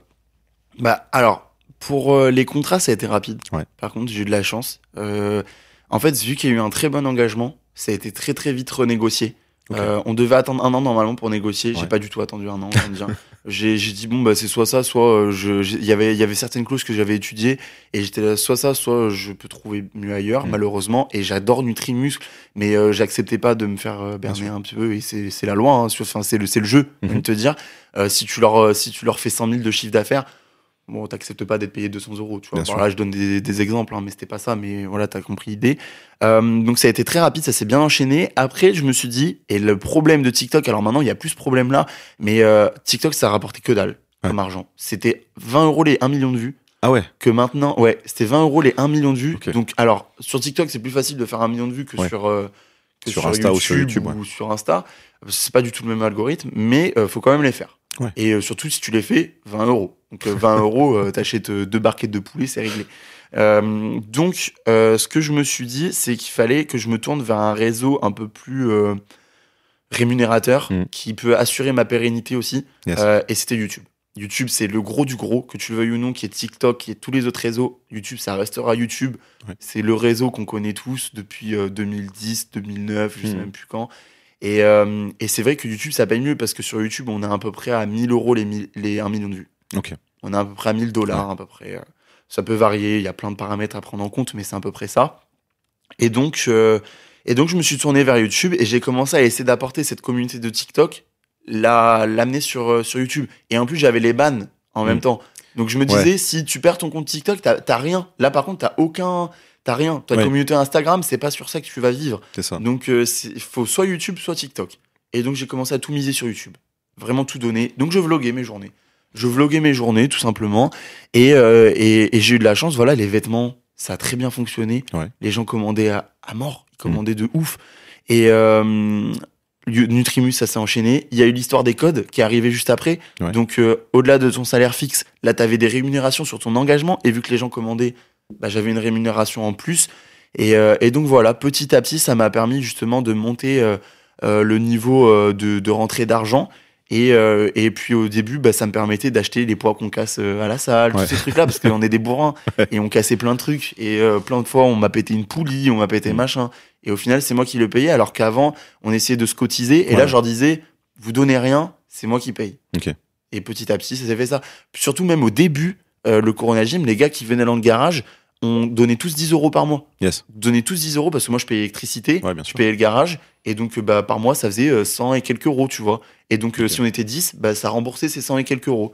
Et donc, petit à petit, j'ai commencé à leur dire, bah, donnez plus d'argent, ça sert à rien. Donnez plus d'argent. Et petit à petit, on est monté comme ça. Et après, il y a eu les histoires de contrats et les machins. Donc toi, à ce moment-là, tu, comme tu disais, tu vloguais tes journées. C'est vrai qu'il y a l'aspect euh, performance physique, dépassement de soi, Ouais. euh, motivation. Oui. Et aussi déconnade, surtout. Ouais. Euh, Est-ce que tu- de, de suite, tu t'es dit que c'était l'angle que tu voulais prendre ou c'est comme c'était déjà le cas, tu t'es dit on va juste filmer ça, t'as vu que ça marchait et t'es resté là-dedans? C'était déjà le cas. Ouais. Ouais. J'ai pas, j'ai pas essayé de changer le truc ou quoi. J'ai clairement pas essayé de changer le truc. Là où j'ai pu justement changer le truc, c'est c'est de vouloir que ce soit plus professionnel à certains moments. Ouais.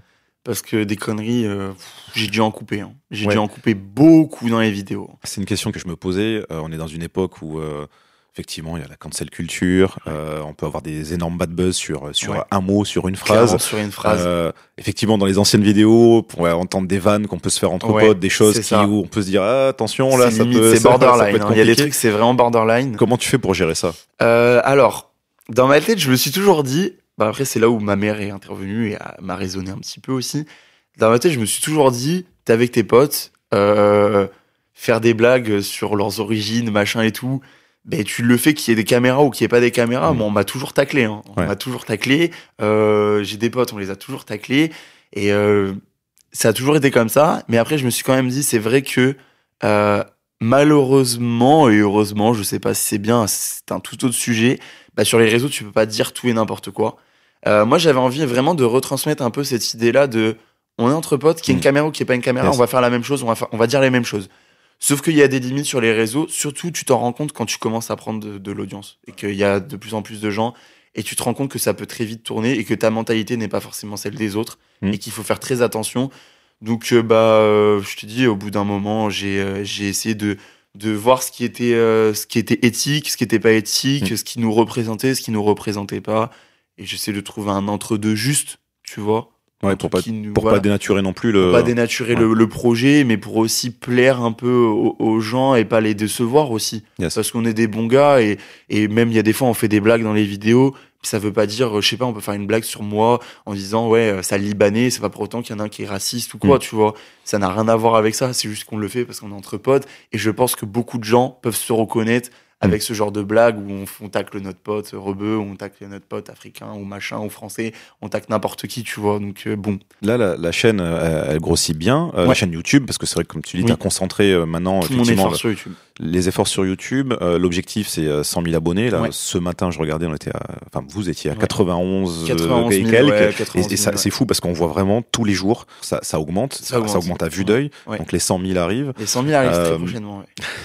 ouais. Est-ce que tu te rends compte de la communauté que tu crées Non, je m'en rends pas compte. Non. Non, je m'en rends pas compte. C'est grave triste en vrai. hein. parce que, en vrai, euh, c'est ce que je disais hier à Lorraine dans la voiture. On était dans la voiture, on allait justement au nouveau Corona Gym là. que ta, Et Lorraine, ta, ta compagne Exactement. Euh, Lorraine m'accompagne. euh, justement, on était dans la voiture et j'ouvre mes DM Instagram Mhm. et je vais dans les demandes. Et parfois, j'ouvre certaines, certaines demandes. J'essaie de répondre un maximum, Mhm. quoi. Et je vois un gars, il me dit Ouais, euh, j'ai. euh, je sais plus quel âge il avait. Enfin, c'était à peu près l'âge de mon, de mon papa, encore une fois.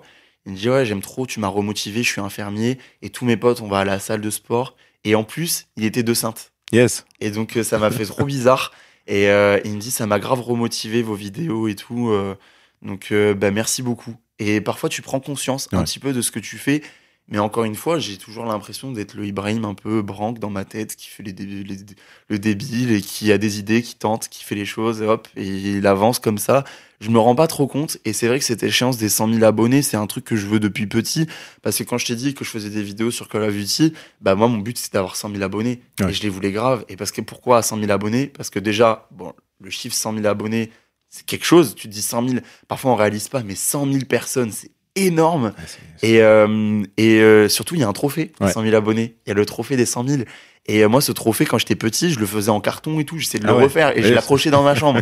et j'étais là, un jour, j'aurai ce trophée et je l'aurai, peu importe la situation, que ce soit dans n'importe quel domaine, je l'aurai. Et tu vois, bah là, ça s'approche. C'est mon petit rêve de gosse qui est en train de, de s'approcher. Donc, d'un côté, je suis content. Yes. je me dis, ça, ça arrive. C'est très proche. Et d'un autre côté, je me dis, mais prochaine étape, c'est quoi? Parce qu'une fois que tu as 100 000 abonnés, C'est le million. c'est le million. Et le million, je le vois tellement loin. Il est loin, le million. Alors, il y a ce truc, il y a les gens, qui- tu sais, tu vois, j'ai du coup, j'ai fit avec Greg MMA, il m'a dit, Ouais. mais t'inquiète, après 100 000, ça augmente bien et tout, euh, t'inquiète pas. Et je suis là, mais si ça augmente à la même vitesse, le million, je l'ai dans, dix- je l'ai dans 10 ans, du coup. Parce que là, ça fait, ça fait un an qu'il y a YouTube, ça fait un an et 3-4 mois. Euh, et euh, déjà, pour avoir construit 100 000 abonnés en un an et 3-4 mois, je m'en rendais pas compte au début, mais quand j'ai parlé avec Thibaut InShape, il m'a dit, tu sais, moi, la première année, j'ai pris 80 000 abonnés. Je me suis dit, ah, ah ouais, d'accord. Donc, Ouais. en vrai, on a peut-être un potentiel à aller plus Bah, loin. surtout que maintenant, c'est peut-être plus difficile plus sur, YouTube. Il y a beaucoup plus de concurrence. Au début, lui, quand il a commencé, c'est le seul. Hein. Ah oui. Après, il y a eu Body Time et tout, mais, euh, mais c'était vraiment le seul. Donc, je me dis, les 70 000 en un an, pour lui, là, on est quasi à 100 000 en un an, et on va dire, allez, un, un an et demi, grand max. Je me dis qu'on a, ça, on a bien charbonné. Bien charbonné. Même Greg Gamer, il me disait, je crois, là, ils ont pris 3 ans pour arriver à 80 000 abonnés. Hmm. Et là, ils sont à 800 000. Ouais. Et tu vois, c'est maintenant qu'ils pètent. C'est maintenant que ça explose de fou. Donc, euh, je me dis, bon, bah, au final, le million, peut-être qu'il est peut-être pas si loin que ça, au final, tu vois. C'est la question que je me posais par rapport à ce que tu racontais sur tes DM. euh, quelle est ton audience? Parce que c'est vrai qu'on a tendance à penser que tu t'adresses Ouais. peut-être à des jeunes de ton âge, ou, mais, mais j'ai l'impression que ça parle à beaucoup plus de monde. Alors sur YouTube, euh, bah, j'analyse hein, les Ouais. stats. hein. J'analyse. J'ai même pris une entreprise qui s'occupe justement d'analyser mes stats et de de me rediriger vers ce que je dois faire et essayer de cibler vraiment en fonction de l'algorithme, en fonction des gens qui me regardent, de l'âge, de de là où ils sont euh, localisés, enfin plein de Ouais. trucs comme ça. Et donc euh, tous les mois j'ai des rendez-vous. Et il faut savoir que sur YouTube, la tranche d'âge, alors la plus grosse tranche d'âge, c'est 18-24. Ouais. Donc Ça paraît logique, ouais. C'est notre âge à, à tous les gars du CGIM. Et euh, la deuxième tranche d'âge, c'est euh, 25-35. Ok. 25-34, je crois. Ouais. Donc euh, il y a beaucoup de gens qui regardent dans ces tranches d'âge. Et, euh, et j'essaye de plaire aussi un peu aux anciens. Parce que c'est vrai qu'on est des débiles, on fait les cons et on, on regarde Ziz, euh, voilà, la nouvelle génération. Mais on a quand même de bonnes valeurs. Et tu vois, il y a des très gros physiques qui sont affichés au Corona Gym. Ouais. Et ça vient pas de nulle part. Hmm. Ça vient pas de nulle part. C'est des gars qui se la butent avant de faire des débiles et tout ça. Euh, alors certes, faire les débiles, ça plaît. Ça Oui. plaît énormément. Et c'est aussi pour ça qu'on se rattache aussi à cette image, même si on l'est comme ça de base. Mais on se rattache à cette image. Mais des vidéos motivation, des vidéos un peu plus euh, hardcore avec des bodybuilders, on en a fait, on en fera. Et, euh, et donc voilà, parfois il y a des gars en salle, euh, voilà, de 50 ans, j'en ai un en tête là qui m'a arrêté il y a pas longtemps. Il m'a dit je kiffe ce que tu fais, Hmm. c'est trop bien et ça change de ce que les gens faisaient Ouais. dans le fit game. Ça change, ça donne une nouvelle image et ça donne un nouveau truc. Oui, parce que vous, principalement, c'est de la motivation. Enfin, à part le côté un peu déconne Ouais. et on va Un- dire oui, inspiré de Jackass très, très, loin. ouais. Euh, mais il y a quand même ce côté motivation. Il y a des, des vlogs où on vous voit juste faire de la muscu et vous motiver entre vous pour, euh, bah, pour, passer voilà, des grosses barres, C'est ça, essayer de, vous dépasser, de dépasser vos records Exactement. personnels, des, choses- des choses comme ça, ok. Ouais. Justement, pour reparler un peu de ta vie perso, là, le, le premier euh, Corona Gym, euh, enfin, le- on va dire le deuxième, le, Oui, mais le garage. le garage, le Ouais. fameux, euh, a fermé il y a quelques, quelques temps. Oui, T'as eu quelques des temps. soucis euh, bah, de voisinage, justement, qui ont fait que. que De gros problèmes. que- ouais, des gros problèmes de, de- de voisinage. Justement, par rapport à toutes ces, ces- ces conneries que, que vous avez pu faire, euh, qui, qui vous ont, enfin, qui t'a poussé à fermer le, le local. Euh, comment tu gères justement cet aspect euh, vie maintenant pro et vie perso, puisque les deux sont quand même Très très, question, ça. imbriqués. Mais euh, alors, avant même qu'il y ait le problème du garage, j'ai eu quelques problèmes. Les gens venaient sonner chez moi. Ouais. Ils ont trouvé l'adresse du garage. Alors Bordeaux c'est très petit, donc Ouais. je trouve facilement. Et comme les vidéos parfois ont commencé dans la rue, Mhm. on faisait des fentes dans la rue aussi pour Ouais. me rappeler un peu ce que je faisais quand j'étais à Sainte. Et ben euh, les gens ont très rapidement trouvé l'adresse. Mhm. Et il y a beaucoup de gens qui sonnaient. Et un jour, ça a été la fois de trop. Il y a des gens qui ont sonné vers minuit. Euh, j'étais tranquille dans mon lit avec ma copine, j'étais posé. Et à minuit, euh, bah, des jeunes qui sonnent, voilà, c'était pour prendre une photo, mais même que ce soit pour n'importe quoi, juste à minuit. Ouais. Et quand bien même ça aurait été à 13h, mais c'est juste que là, vraiment à minuit, ça m'a saoulé. Tu m'étonnes. Euh, j'ai commencé, ça m'a énervé. Et en fait, les gens trouvaient de plus en plus l'adresse. En plus de ça, t'as des gens qui t'envoient alors des messages sur Instagram en disant ouais, je sais où c'est, euh, je vais venir et tout. En vrai, c'est Ouais, c'est euh, ouais, c'est ouais. une ambi- ouais, c'est pesant. Et puis moi, je pensais non seulement à moi, mais je pensais aussi à ma copine, donc Lorraine. Euh, et j'avais pas envie euh, qu'il y ait un problème en Mhm. fait. J'ai vraiment pas envie qu'il y ait un problème avec Lorraine et que je m'en veuille que ce soit à cause de moi qu'elle a eu un, un problème. Donc on a, on a dû déménager à cause de ça. Donc je gardais le loyer du garage en plus du Yes. nouveau loyer que j'ai trouvé. Donc j'avais deux loyers au début. Euh, et, euh, et donc ben, j'ai vite bougé. Après il y a eu le problème du garage où là ça a eu une histoire de fou avec ma voisine euh, qui essayait de me faire passer ses factures d'eau euh, de son appartement sur les factures de copropriété que je payais parce que je consommais plus d'électricité et c'est normal. Euh, elle a essayé de me faire passer des trucs de la jalousie pure et dure, enfin des problèmes vraiment à n'en plus finir. Même jusqu'à hier, j'ai eu encore des problèmes alors je suis même plus dans le garage. Euh, donc euh, cette, ce côté un peu vie privée et vie euh, vie professionnelle, il est dur dans ce métier, euh, c'est vrai. Des fois, euh, je suis pas bien. Des fois, je comme tout individu, il y a des fois je suis vraiment pas bien. Euh, j'ai toujours eu pour habitude de marcher avec de la musique seule dans Bordeaux Hmm. pour me ressourcer un petit peu. Et c'est vrai que la dernière fois, et je suis honnête, j'étais vraiment dans le mal. Euh, je pleurais. J'étais sur les marches du Grand Théâtre et je pleurais. J'étais trop dans le mal. Et c'était même pas, c'était pas par rapport à ça, c'était par rapport à autre chose. Et, euh, et là, il y a un abonné qui arrive pour me demander ouais, ça va, Ibra, ça machin. Ouais. Et euh, du coup, t'étais là, tu sèches tes larmes et tout, et et et t'essayes de donner cette image du gars euh, comme sur les réseaux. Mmh. T'essayes de donner cette image-là du gars comme sur les réseaux, où euh, regarde, je suis bien, je suis heureux, tout se passe bien. Mais je pleurais, j'étais pas bien, j'étais au bout de ma vie. Et euh, il l'a vu, de toute façon, Mm. il l'a vu, donc il m'a pas embêté plus que ça. Mais, euh, mais c'est vrai que parfois, ça fait, c'est un peu dur de faire la. Mais euh, de toute façon, tu le veuilles ou non, c'est le retour. C'est euh, c'est le revers de la médaille. Tu, Ouais. tu peux pas. Tu peux pas, à moins de sortir avec euh, un masque et un truc de ski et euh, combinaison d'astronaute, tu peux pas. Et euh, cette vie privée, euh, que tu le veuilles ou non, à part essayer de te protéger, et ça ma mère me le dit tout le temps, elle me dit euh, protège ta vie privée, Mm. protège un maximum, fais-toi petit, montre le minimum que tu peux montrer sur les réseaux, tous ces trucs-là. Euh, elle, elle me dit essaye de te préserver, voilà, c'est ça Mm. qu'elle me dit, préserve-toi.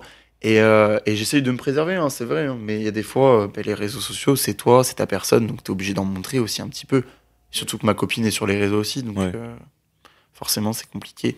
Tu le disais tout à l'heure, euh, il y a eu ce moment où il y a eu la bascule entre la fin de tes études, enfin le moment où tu as Ouais. décidé de, de quitter tes études pour, pour te lancer à fond. Tu avais fait des, un, un peu des crises d'angoisse, on avait parlé sur, sur notre post- Ouais, podcast aussi. Euh, comment tu, tu fais justement pour euh, supporter la pression de tout ce que tu dois gérer, Mm. à savoir ben, la création finalement d'une entreprise, même maintenant de plusieurs entreprises, euh, la gestion des réseaux, enfin de garder le, le- ta vision aussi. Donc tout repose finalement sur toi parce que tu Ouais. es, quand même la tête, enfin tu es le créateur et la tête pensante de, Pensante. de, de ce, de ce concept. Ouais. Comment tu fais pour garder le cap? Mais euh, je sais pas. Franchement, je sais pas, tu sais. En vrai, je vais pas faire le, le menteur, hein, tu sais. J'ai mes moments de, de down, hein, un peu. hein. Hmm. Des moments où je suis pas bien. hein. Il y a deux jours où j'étais dans mon lit, j'étais en PLS. J'étais trop dans le mal. Mais ça, et on le voit pas, je le dis pas sur les réseaux, je vais mettre une story, regardez, je suis pas bien. Je, je vais pas faire ça. Mais, euh, mais des fois, je suis pas bien. Alors, euh, c'est là où justement, je compte un peu sur euh, bah, mes proches, Hmm. justement, pour essayer de m'aider, essayer de me relever. Des fois, j'ai l'impression qu'il y en a certains qui se rendent pas compte de tout ce que je dois faire et tout ce dont, enfin, tout ce qui se passe dans ma tête, réellement, en- pour penser, et tout, tout le, toute la pression psychologique que je me tape. euh, parce que c'est vrai, il y en a beaucoup qui feraient le rapprochement très rapide en mode les gars du Corona Gym, c'est eux qui sont sur les vidéos, machin. Mais qui pense à tout ce qu'il y a là? Qui finance tous ces trucs? Qui fait tourner tout ce truc? Qui donne les idées? Parce que derrière toutes ces vidéos, bah, il y a des idées. Mm. Des- même quand on tourne des vidéos et que j'essaye de m'entraîner en même temps, bah, je suis obligé de, de structurer un peu le truc. Dire, Bien ouais, sûr. faut filmer lui, faut faire ça, faut faire ci, faut faire ça. Donc, euh, faut réfléchir à ça. Et c'est vrai que cette pression psychologique, alors, au début, c'était vraiment plus compliqué que ça. Mais maintenant, en fait, le problème, c'est que je m'étais dit, avec le temps, ça va se calmer. Mais en fait, c'est pire. En fait, C'est- pire parce que t'as- ouais. c'est ça. C'est expo- c'est exponentiel. Exactement. Et tu as des enjeux différents. Par exemple, là, le nouveau local, c'est encore une charge et une pression psychologique. Tu t'engages, tu as un contrat. Avant, j'avais un garage, je le payais 80 euros. Hmm. Là, j'ai un local, ça me fait dépenser 2000 euros par mois. Yes. Donc, euh, à 22 ans, tu as ça en plus et tout dans ta tête.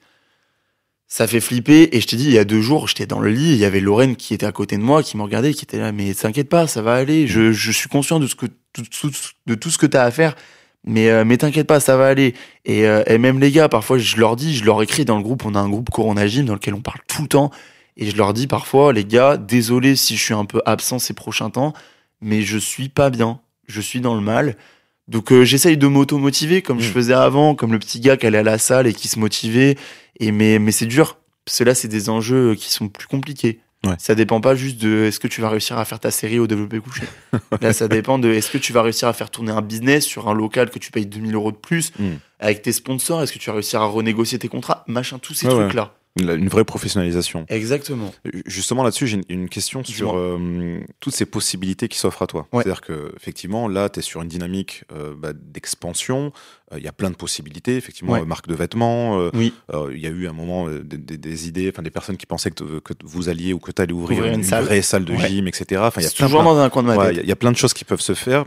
Justement, comment tu. Là, je vais juste parler de- des réseaux et de YouTube. Comment tu fais pour te diversifier? Je pense euh, aux nouvelles séries que tu fais. euh, Ouais, un musclé euh, presque un parfait, musclé ouais. par- qui est assez drôle. Euh, Ouais. Moi, une, une que j'ai vraiment aimé, qui est vraiment dans le dans, le- dans le thème, c'est euh, bah, la, la transformation de Dylan, par exemple. bien où sûr, on- ouais. Voilà, c'est en fait c'est un des membres de- du, du Corona Gym qui qui au départ était pas vraiment euh, fit, enfin Oui, musclé, etc. oui, et qui en un an a une progression assez assez folle. Lui, ça a été cool parce qu'il est arrivé au moment où bah, lui, il commençait la muscu. Ouais. Et que nous, on était déjà. Enfin, moi, j'étais plus musclé en plus à ce moment-là. Donc, Ouais. on était tous euh, déjà euh, bien. Et lui, c'est, été euh, vraiment le mec au milieu du troupeau qui arrivait. Bonjour, je suis là. Est-ce que je peux m'entraîner? Votre Et- poulain, quoi. Ouais, c'est ça. C'est notre poulain. Et euh, ouais, Comment tu vrai. fais tous ces choix de Comment je fais tous ces par choix rapport à ce- au, possible parce que juste pour, pour euh, compléter Ouais. quelque part vous pourriez partir en mode full jackass on fait n'importe quoi on fait quoi. on fait on, on- on- comment dire on, augmente on Ouais. augmente les conneries jusqu'au ouais. voilà il y a quelques chaînes en ce moment d'ailleurs euh, Oui. de, de youtubeurs euh, connus qui La partent comme ça des trucs comme ça et très tout, très ouais, loin dans les vois, trucs euh, assez fous les américains aussi Ouais, les Américains. Euh, ou à l'inverse vous pourriez partir vraiment à fond dans que de la muscu etc comment tu, tu choisis ces concepts bah j'essaie de trouver un entre deux parce que parfois et après bon il y en a beaucoup qui vont me dire tu peux pas plaire à tout le monde hein, et c'est la vérité Euh, mais j'essaye quand même un petit peu d'élargir mon public alors non seulement en allant vers le divertissement Ouais. euh, la muscu c'est cool certes mais je pense que ce groupe a une euh, a une valeur bien plus importante que dans le fait que de soulever des poids. Hmm. C'est-à-dire que ce groupe, moi c'est mon groupe de potes à la base. Il y a des gars, je les connais, je t'ai dit, depuis 6-7 ans. Le CGIM, ça date de moins d'un an et demi sur les réseaux. Donc ça vaut bien plus que ça. Et je pense que ce petit groupe de potes, il y a quand même moyen de, bah voilà, tu l'as dit, avec un musclé presque parfait, il y a quand même moyen de faire des vidéos drôles, juste en faisant la cuisine et en mangeant. Alors, je, je le précise, en fait, c'est une sorte de parodie Ouais. de, de un dîner presque parfait où bah, des personnes qui sont connues peut-être plus pour Pour euh, le côté muscu et je sais pas faire à manger, peuvent faire à manger et servent à leurs potes musclés et Voilà. on voit ce que ça donne. Donc euh, j'essaye de voilà de m'ouvrir à plusieurs concepts, plusieurs plusieurs trucs. Donc je m'ouvre au divertissement parce que le divertissement, on le sait aujourd'hui, c'est quelque chose qui plaît énormément et tu touches un public même pas forcément des gens qui peuvent regarder un musclé presque parfait, ils sont pas forcément des gens qui font de la muscu. Et je sais que j'arrive à faire ça quand je vois des gens dans les commentaires qui disent je ne fais pas forcément de muscu, mais j'aime bien cette vidéo. Ouais, j'aime beaucoup, ouais. c'est très drôle, j'aime bien l'ambiance, ça me plaît. Et là, je me dis, ok, j'ai réussi à faire ce que je voulais faire, tu vois. Et, euh, et donc, j'essaye de m'ouvrir à ce côté-là, voilà, divertissement. Et tous les jours, je réfléchis à des idées. Ok. Toujours, je réfléchis à des idées. Euh, sur TikTok, là, en ce moment, j'essaie de reprendre sur TikTok. Là, ça fait, euh, ça fait un ou deux jours que je réfléchis à des idées en, en allant dans les trends, en, vo- en voyant ce qui Ouais. fonctionne et en le donnant au côté muscu. En Mm. ce moment, il y a une trend qui marche hyper bien. C'est des gens dans la rue qui te proposent, par exemple, 500 euros et tu finis un paquet de réglisse pendant une minute, tu vois. Mm. Et, euh, et donc j'essaye de le faire pour la muscu. Donc hier j'ai upload bah, le pro- la première vidéo que j'ai fait euh, sur ça. C'est genre je propose 500 euros à un pote. Alors bien sûr c'est scénarisé, tu vois. Mm. Euh, S'il arrive à passer 180 kilos au, au squat, tu vois. Ouais. Et tu le tu, le- tu le tu tournes le concept sur de la muscu. Donc je Yes. réfléchis constamment à des idées comme ça. Je réfléchis tout le temps. Et, euh, et voilà, je suis la tête pensante. Je, tout le temps, j'essaye ouais. de, de trouver de nouvelles idées en m'inspirant euh, sur ce qui se fait et en faisant aussi ce que j'ai envie de faire. Tu vois. Quels sont tes, tes garde-fous? Parce que c'est vrai qu'on voit sur les, notamment sur YouTube, euh, t'es allé full marketing, euh, on va dire les vignettes euh, avec Ouais. des titres accrocheurs. Ouais. Parfois, tu joues beaucoup aussi de choses qui sont euh, sensationnelles. On Ouais. parle de, de, do- de dopage, bien de sûr, choses un peu, un peu, un peu, voilà, accrocheuses. Oui. Quelle est ta limite pour pas tomber dans, non plus dans le divertissement, comme on dit, je, putaclic? très putaclic, Ouais. je vois.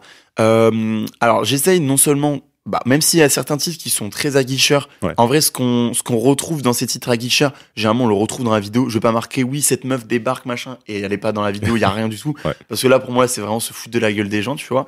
Mais, euh, par exemple, euh, ça m'est déjà arrivé, euh, tu vois, de mettre, euh, de mettre des titres aguicheurs et de gens qui me disent, oui, euh, fais attention, machin et tout. Mmh. Mais j'ai envie de te dire, aujourd'hui, si tu marques séance spec au Corona Gym, ça marchera Ouais. bien moins que si je marque euh, Edouard passe 60 kilos aux haltères trop facilement. Ouais. Tu vois? Forcément. Donc, en réalité, c'est vrai que c'est plus aguicheur, mais c'est la vérité. Mm. Edouard, un des membres du Corona Gym, passe ses haltères de 60 kilos trop facilement et un peu trop facilement.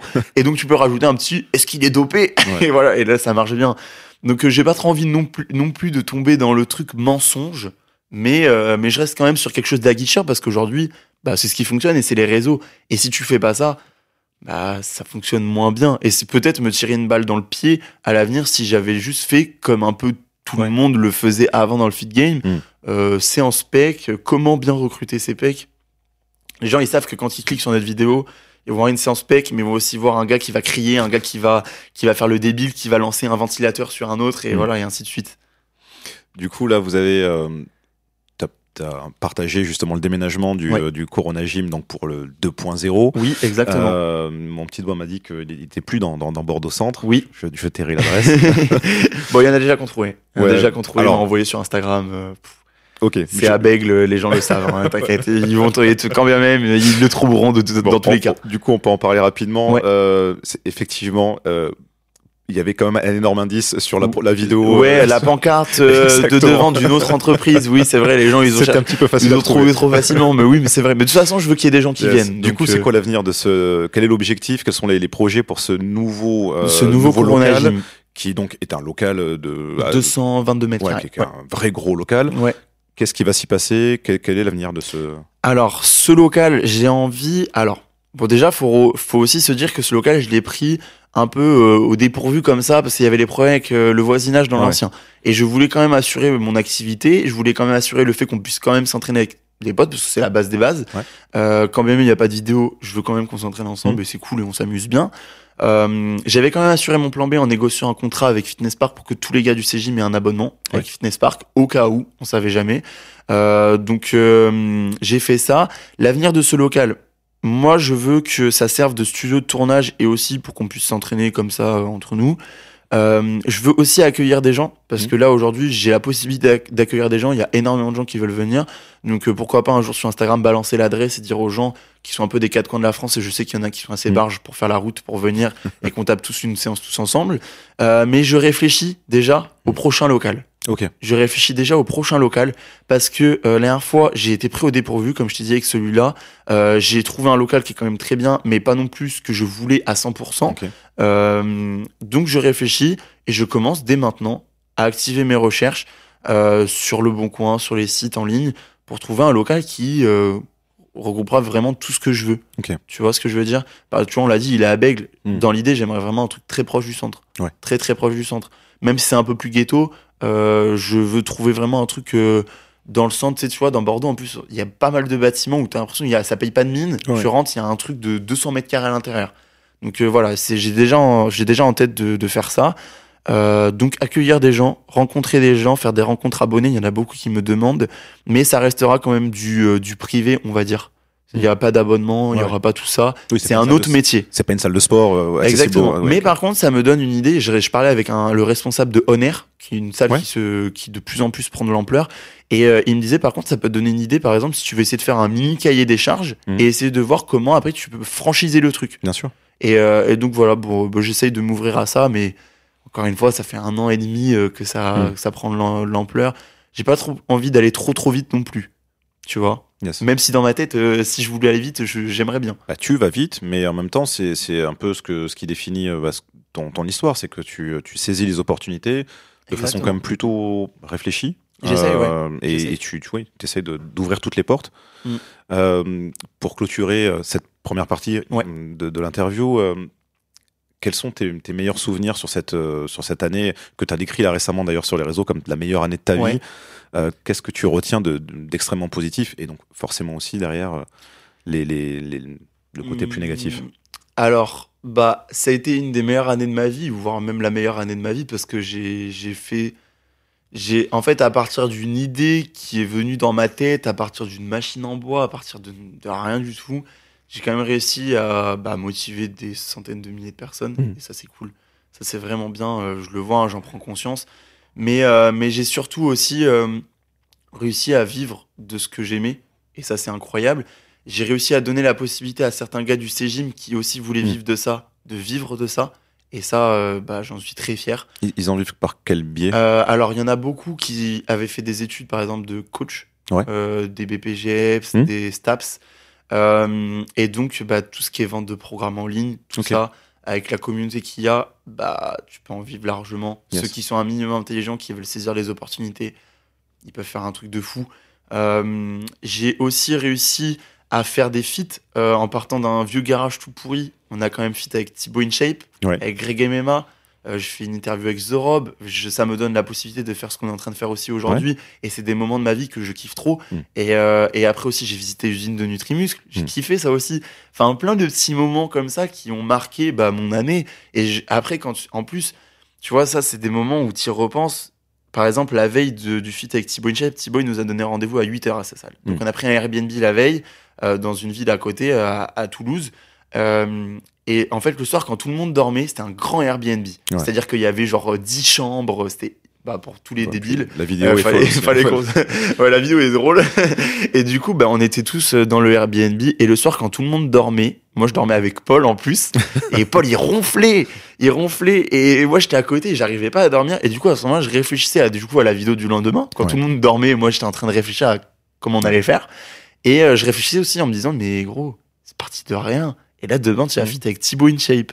Genre, euh, Ouais. le gars que je regardais quand j'avais euh, 16-17 ans, Et vous avez combien de- d'écart avec Thibaut? Euh, il a 30 ans. Ouais, ok. Il Ouais. a 30 ans et en, en abonnés, on a 8 Oui, millions et ça, c'est- quelques d'écart. donc euh, voilà, donc euh, voilà, c'était incroyable. Et c'est plein de moments comme ça. Et je me dis, ouais, c'est vrai que cette année, elle a été incroyable. J'ai rencontré aussi euh, Lorraine le Ouais. 31 décembre 2021, du coup. Euh, on s'est mis ensemble ben, dès le premier, le premier jour. Dès le premier jour, et depuis, on s'est pas laissé toute l'année Yes. quasi toutes les nuits, j'ai dormi avec Lorraine et toutes les nuits on était ensemble et toutes les journées on était ensemble.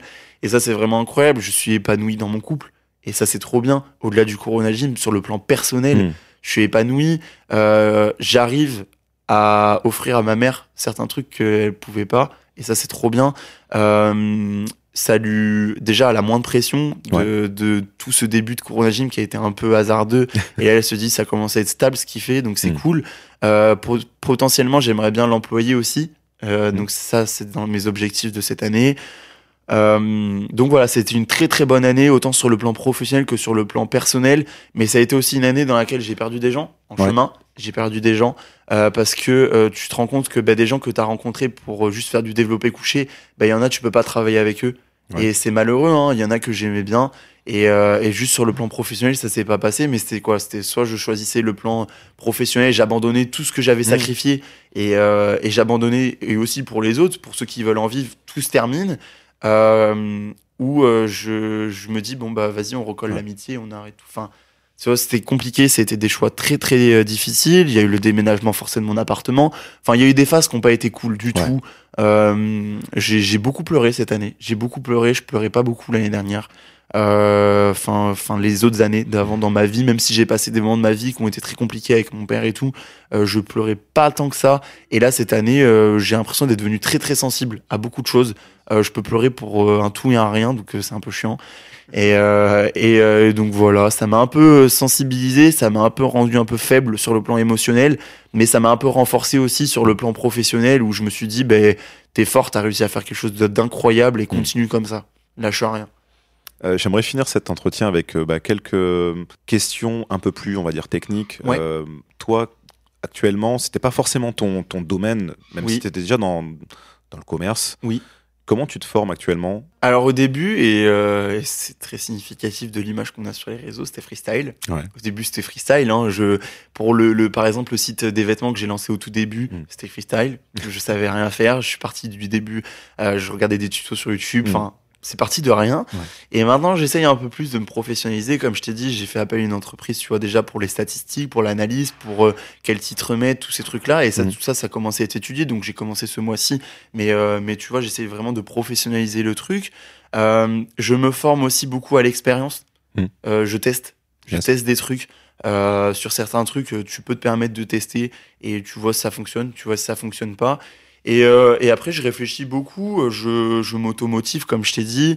Euh, après, je, plus le temps avance, plus je m'entoure aussi de très bonnes personnes. Ouais. Euh, par exemple, si j'ai une question sur n'importe quoi, un jour, je me suis retrouvé dans un drama sur YouTube, j'avais rien demandé.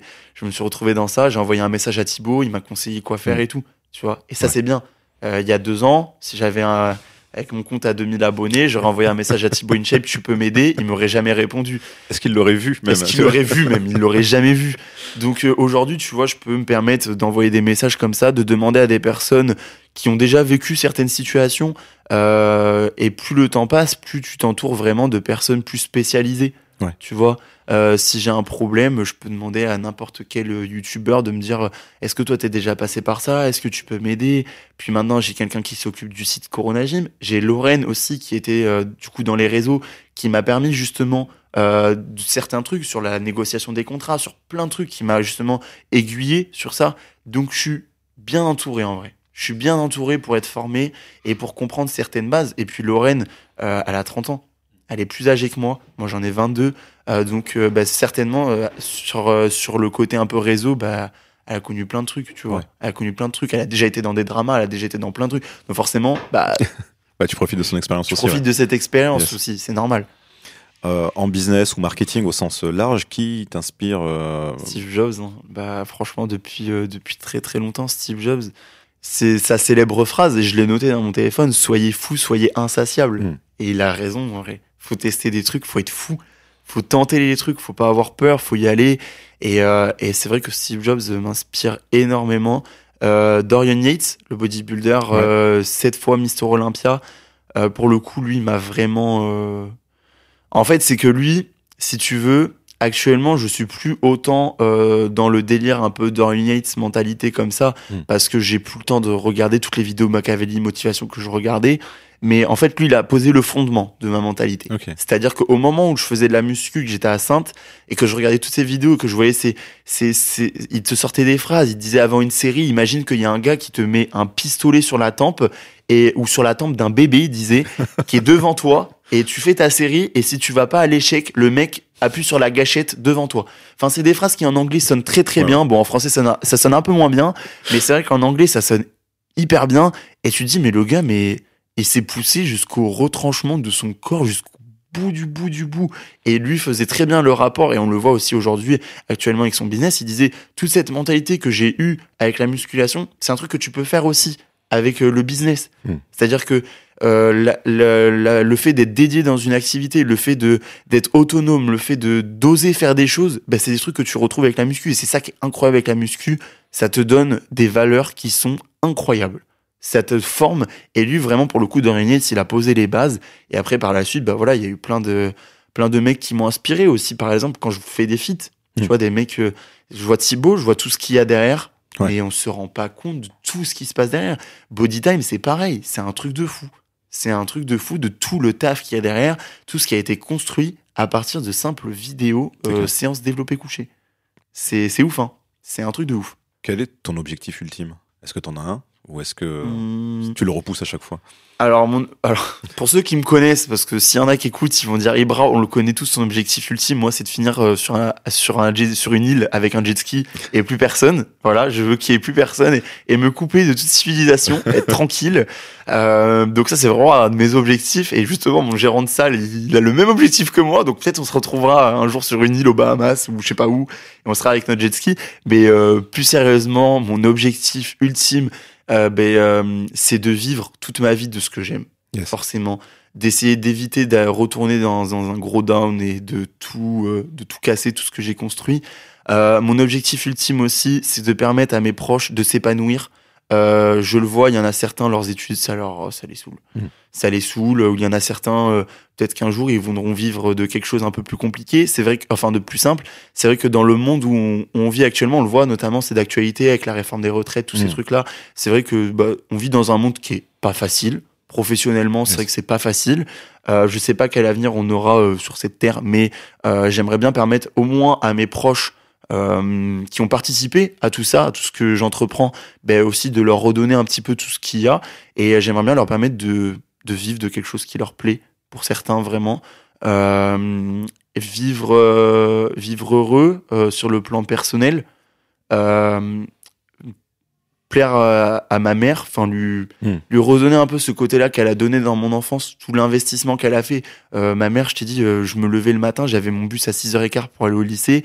Il euh, y en a peut-être qui vont dire que c'est trop, mais je me levais à 5h45 grand max, je prenais ma douche. Elle, elle était déjà en bas depuis 5h en train de me faire mes gamelles pour le sport, pour toute la journée. J'arrivais, je descendais après ma douche, je mettais les pieds sous la table, je prenais mon petit déj, j'allais au bus. Tu vois un peu le style de mère. Donc je pense que je lui dois quelque chose. Très clairement, je lui dois quelque chose et euh, la rendre heureuse et lui faire plaisir. Très clairement, j'ai envie de lui faire plaisir et et voilà. Et après être épanoui. Euh, je sais que la vie, je sais que dans ma vie il y aura des gros crashs. Hein. Mm. j'en suis conscient. J'en ai conscience de tout ça. Je sais que ça va être dur. Euh, je sais pas si toute ma vie je serai avec les mêmes personnes. Je le sais pas. Je j'aimerais bien. Je le souhaite. J'aimerais mm. rester avec la même personne toute ma vie. Je le souhaite. Mais aujourd'hui, je le vois que la vie, elle est pas comme ça, que ça se passe pas tout le temps comme on le veut. Donc, je prends conscience de tout ça. Je fais tout pour que mes objectifs, bah, fonctionnent. Mais je prends aussi conscience que, bah, y a des fois, je me prendrai des bâtons dans les roues par mes proches, par machin. Et ça sera comme ça. Donc voilà, être épanoui. Quel est le pire conseil qu'on t'ait donné? Le pire conseil qu'on m'ait donné, ça c'est une bonne question. Euh, le pire conseil qu'on m'ait donné, euh, quand mon père m'a dit continue tes études, euh, continue tes études, c'est sûr. T'inquiète pas, tu vas y arriver. T'inquiète pas. Bah, en soi, d'un côté, il s'inquiétait aussi. Hein, c'est normal, c'est un père. Hein. Mais je pense que, enfin, après c'est mon avis. Hein, maintenant, je parle plus à mon père, mais c'est mon avis. Mais mais je pense qu'il avait un côté un peu plus personnel dans cette décision. Hmm. C'est-à-dire qu'il, en fait, à partir du moment où j'ai quitté ce travail et qu'il m'a donné ce conseil de un conseil reste reste à ton taf reste hmm. là je te s'il faut je t'envoie même plus d'argent et tout enfin c'est passé comme ça euh, même euh, Lorraine, il l'a pas, il l'a pas apprécié du tout. Hmm. Mon père, il a une éducation très différente de la mienne. Moi, j'ai vécu avec ma mère, donc euh, Lorraine, euh, une fille qui se met en maillot de bain sur les réseaux, c'est pas du tout ce qu'il kiffe. Hein. Hmm. donc, forcément, ben, ça s'est pas très très bien passé. Et voilà, pour moi, c'est un des conseils, un des, des pires qu'on m'ait donné parce que ça m'a pas encouragé du tout. Et même un jour, j'ai appelé mon père quand j'ai fait mes premiers 10 000 euros. j'ai appelé mon père, je lui ai dit ouais, j'ai réussi à faire ça. Il m'a répondu en mode ouais, c'est cool. Hmm. Voilà. Donc euh, ça te montre un petit peu, un peu l'envers du décor. Et, euh, et, du coup, bah, euh, du coup, voilà, c'est ça le pire conseil, je pense qu'on m'ait donné. C'est de pas tenter, c'est de rester dans sa zone de confort. En fait, on m'a, ça m'a démotivé. Surtout qu'en plus, c'était personnel, parce que mm. c'est mon père. Mm. C'est-à-dire que malgré tout ce qui s'est passé dans ma vie, ça reste quand même ton père. Ouais, bien sûr. Tu vois, donc tu y apportes quand même un attachement sentimental. À l'inverse, quel est celui que toi tu donnes le plus souvent? C'est bateau, hein, mais go let's go. sont à la fin de mes vidéos, à la fin de chaque story Instagram, quand je dis un truc, let's go, foncez, allez-y. Mm. Enfin, n'ayez pas peur, osez faire des choses. C'est très très important de, de tester des choses. Euh, Aujourd'hui, on vit dans une société et euh, bon, c'est malheureux, hein, mais en fait, c'est malheureux pour ceux qui veulent tenter des choses, mais c'est gavé bien parce que du coup, tu, si t'as les, je vais, je vais parler français, si t'as les couilles de tenter des choses, et ben euh, au moins t'as plein de gens qui ne le font pas. Donc go, parce que du coup, il y en a plein qui vont pas le faire. Et donc toi, c'est à, à toi d'y aller et de foncer et de, de tester des choses. Tu vois, parce qu'il y en a plein qui vont pas le faire. Ils vont rester dans leur zone de confort. Et quand j'étais à Auchan, en plus, je parlais beaucoup avec euh, des gens qui travaillaient là-bas. Mm. Et je leur demandais si dans leur vie, ils avaient eu des opportunités. Je leur demandais, ça fait combien de temps t'es ici, tu travailles? Il y en a, ils me sortaient, ça fait 30, 40 ans qu'ils travaillent ici Yes. à tout le temps faire la même chose. Et en plus, j'avais la chance d'avoir un poste qui était quand même très bien. Mm. Et, euh, et du coup, je touchais à plusieurs métiers en même temps. Et je pouvais aussi bien demander au gars qui tirait les palettes qu'au gars qui était responsable, qu'un machin. Et je lui demandais, ça fait 40 ans que tu fais ça et ça te plaît? Il me disait non. Et je lui dis, et il y avait une, une, une dame qui m'avait dit oui. À 25 ans, j'ai eu l'opportunité de créer mon entreprise et je l'ai pas fait parce que j'avais peur. Yes. Et là, je me suis dit, mais c'est le moment là, mais go, vas-y, fonce. Et, euh, et donc voilà, je pense que c'est ça un petit peu. euh, C'est ce qui m'a orienté, hein. Qui m'a orienté, c'est ce que je dis à tout le monde, hein, tentez. Hein. Mais euh, s'il y en a qui le font pas, tant mieux, faites-le pas. C'est pas grave, on le fera à votre place. Merci beaucoup pour cette heure de partage et pour ta Mais sincérité. merci à toi, merci à toi. Où est-ce qu'on peut te retrouver pour ceux qui ne connaissent pas tes Euh, réseaux? ben, euh, personnellement, euh, Bra Bra sur Mhm. Instagram, euh, B-R-A-H-H, B-R-A-H-H. Et après, dans le côté un peu plus groupe débile, Corona Gym. Tapez Corona Gym sur YouTube, sur TikTok. Vous trouverez et vous tomberez un peu sur euh, ces petits débiles euh, qui s'amusent et qui profitent de leur vie, qui sont épanouis dans leur jeunesse et ça c'est cool, c'est sympa. Merci beaucoup. Hâte de voir la suite. Ben, merci à toi et la suite s'annonce euh, bien. De toute façon, on reste en contact, on on en fera d'autres. Vous avez un moyen simple de m'encourager si cet épisode vous a plu. N'hésitez pas à commenter, partager et noter cet épisode 5 étoiles sur votre application de podcast favorite. Vous retrouverez toutes les références de cet épisode sur le site fonce.fm et sur vos réseaux sociaux. À la semaine prochaine pour une nouvelle discussion passionnante avec un autodidacte.